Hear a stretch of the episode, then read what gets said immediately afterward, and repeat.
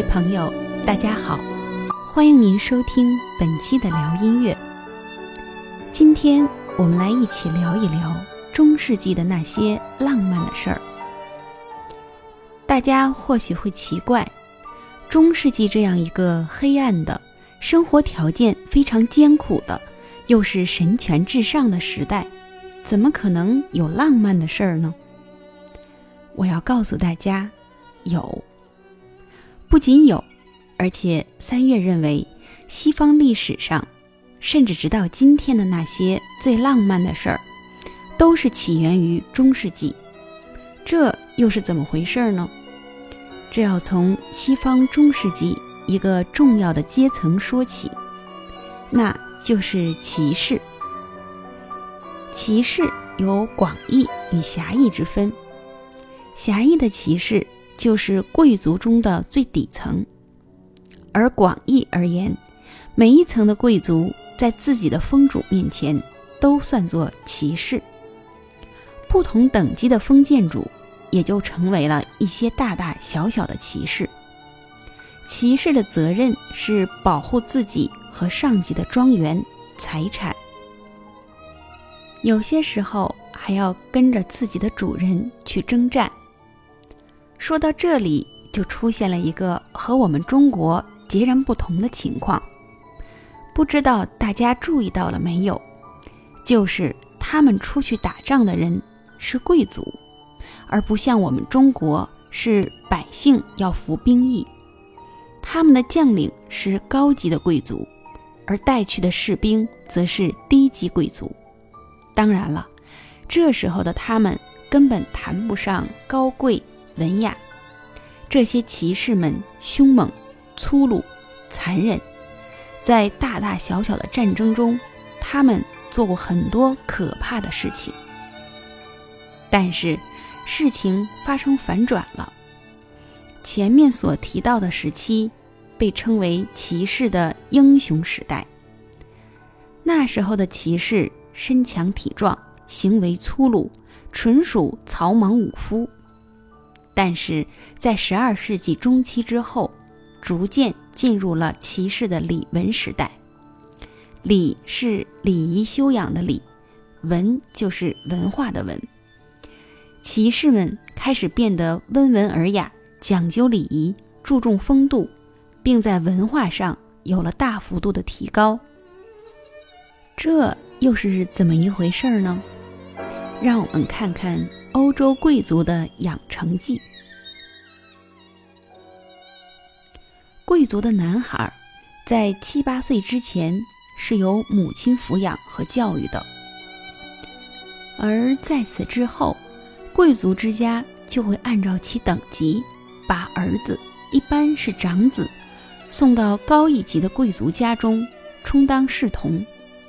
这一阶段的主要训练内容是侍奉主人和贵妇，学习上流社会的各种礼仪。还要学习读书识字、吟诗作赋、琴棋书画，少数人还要学习拉丁文、法语。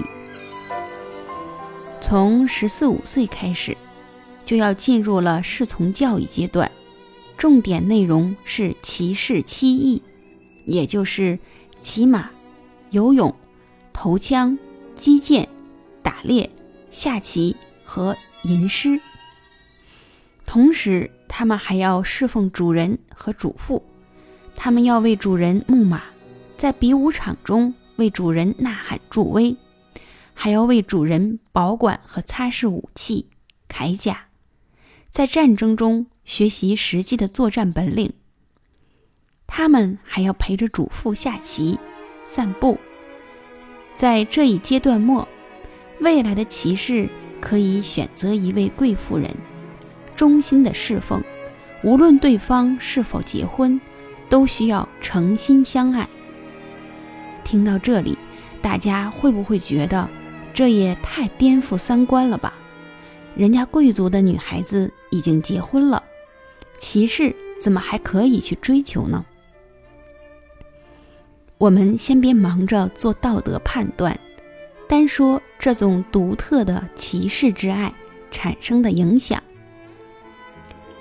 在骑士爱情观念中，贵妇人被推崇至高的地位，那是一个集美好与神奇于一身的女神。我们知道，基督教的教义规定了一夫一妻制的神圣性，而骑士之爱又将女性，当然这里是说贵族女性，把她们的地位提高到了一个新的高度。具体表现就是，首先，西欧中世纪衡量一个人的社会地位，要靠他所管辖的领地多寡和家族的声望来决定。他是否高贵？而骑士文学中多以贵妇人为主角，则表明了他们的身份非常高贵。其次，贵妇人的容貌和品德高尚到了无以复加的程度。有当时的歌词为证，歌里唱道：“说她超出了我的想象，令我震颤。上帝赐予她如此美丽容颜。”还说，上帝对人类的慷慨都赋予了他，让他成为点亮世界的光焰。大家从中感受一下，这是不是就是我们现在所说的心中的女神呢？所以他们认为贵妇人具有令人心醉神迷、虚幻莫测、可望而不可及的魅力。骑士的这种爱情观。把贵妇人的地位推至崇高的同时，又使她美丽、富有和神圣。人世间如此美好的东西，自然使得骑士们难以抑制地去追求。在追求爱情的过程中，骑士要专一、投入、百折不挠、无怨无悔。十二世纪后期形成的贵族爱情三十一条规则中，对爱情的专一有一条概述。他说：“真正的爱恋者不能同时爱上两个人。”为了赢得贵妇人的爱，骑士们甘愿忍受各种苦难，其中不仅包括历尽各种艰辛、艰难险阻，受到身体折磨。也有经受贵妇人的拒绝、漠视、考验，以及各方面谣言诽谤所带来的心灵煎熬，而且苦难越深重，骑士就感觉越自豪，因为当时认为，一名真正优秀的骑士，必须曾经迷恋于一位贵族女性，无论这位女性是否回应了他的感情，重要的是骑士。应该彻底投入爱中。不仅如此，骑士要一如既往，没有怨言。任何求爱者，凡指责被追求的女士没有满足他的渴望，或者提出女士不喜欢的要求，皆是非常愚蠢之人。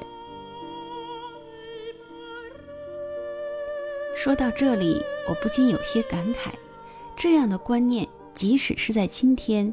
也未必能被大家接受。很多人理所当然地认为，我对你好，你就一定要回应，否则不成亲就要成仇呢。那么，骑士如此明目张胆地追求贵妇人，那贵妇的丈夫就不管管吗？说到这里，又让我们不太理解了。骑士的爱具有婚外恋情的特征，然而。这种观念在当时却没有罪恶感。它其中的理念是：如果贵妇人受到了奉承，那么其丈夫就得到了间接的称赞，而这位骑士则获得了勇敢的名声。很奇怪的逻辑，对不对？第二，使自己高尚，其中包括对较高社会地位的向往和精神追求。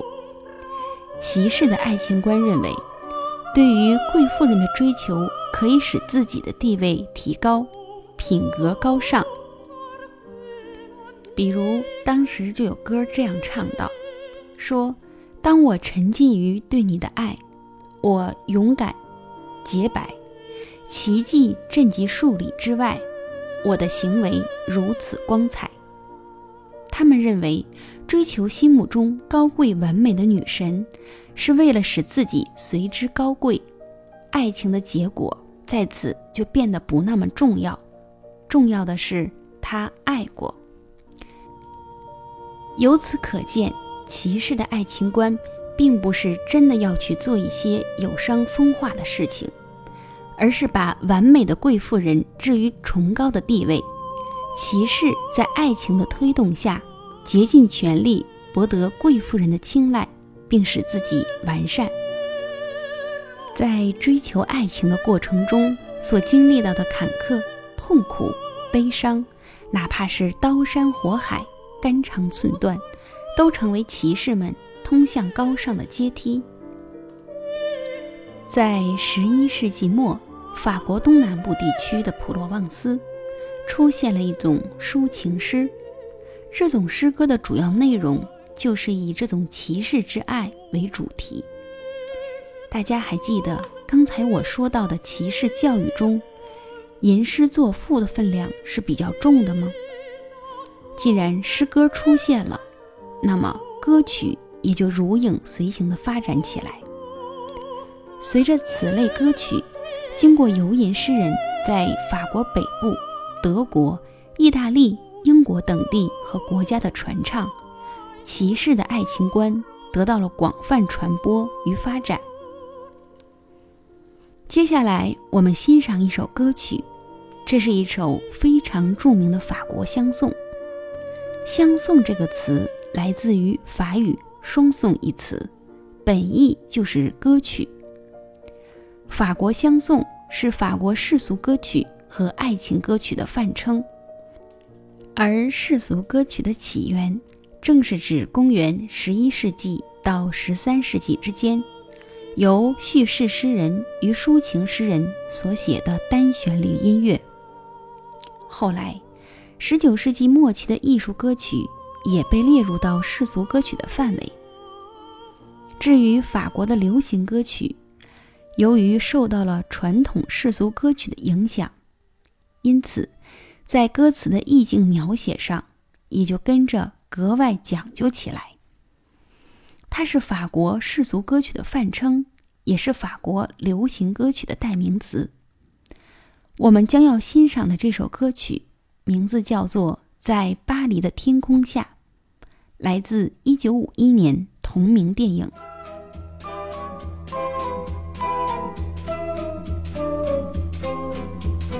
Sous le ciel de Paris s'envole une chanson. Elle est née d'aujourd'hui dans le cœur d'un garçon. Sous le ciel de Paris marchent les amoureux. Leur bonheur se construit sur un air fait pour eux. Sous le pont de Bercy un philosophe assis, deux musiciens, quelques badauds, puis des gens par milliers. Sous le ciel de Paris jusqu'au soir vont chanter hmm, l'hymne d'un peuple épris de sa vieille cité.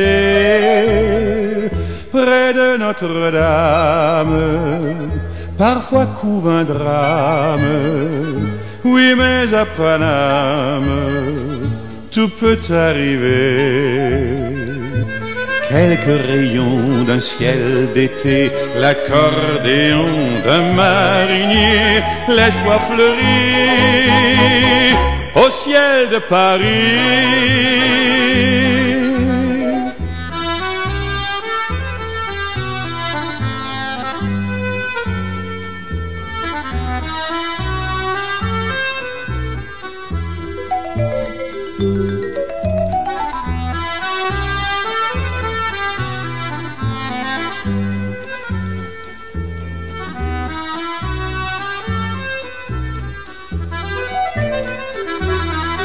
Le ciel de Paris a son secret pour lui.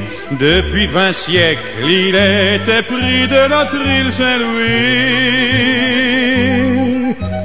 Quand elle lui sourit, il met son habit bleu. Quand il pleut sur Paris, c'est qu'il est malheureux. Quand il est trop jaloux de ses millions d'amants, hmm. il fait gronder sur nous son tonnerre éclatant. Mais le ciel de Paris n'est pas longtemps cruel. Hmm. Pour se faire pardonner, il offre un arc-en-ciel.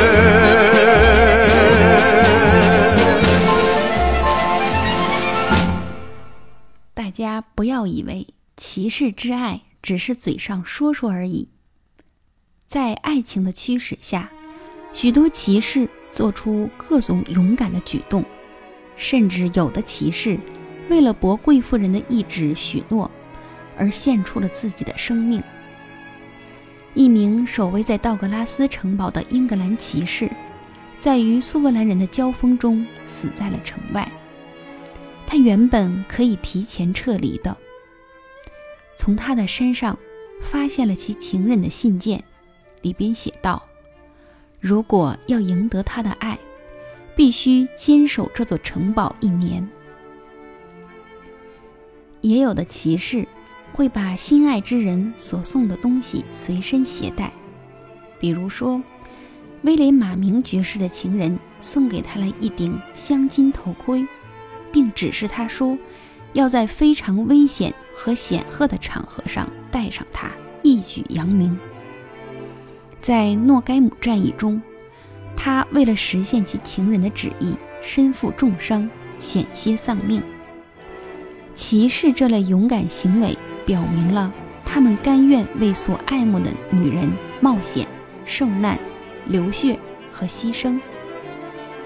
那么，贵妇人们受到如此的尊重与钟爱，她们是否担当得起这一份沉甸甸的感情呢？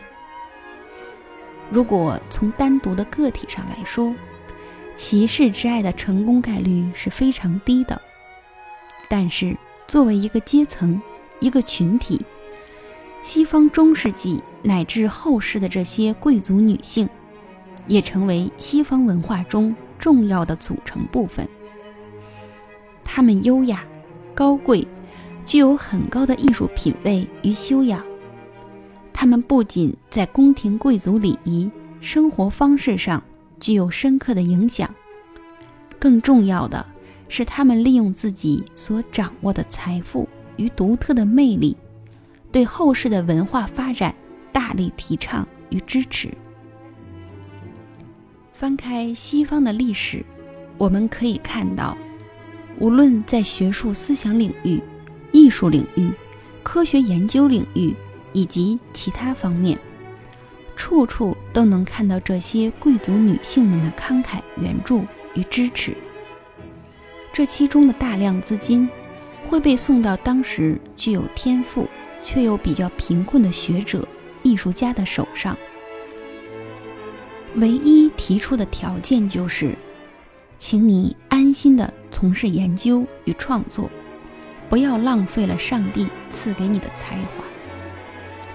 这些资助让这些天才们免于生计上的烦恼，为人类贡献出了无尽的精神财富。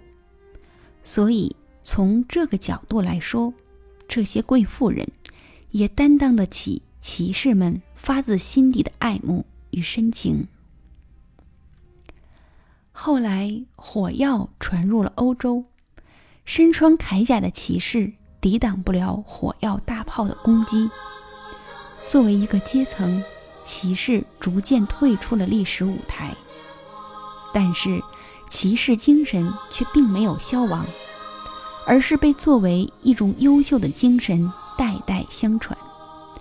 成为西方文化中的显著特征和重要内涵。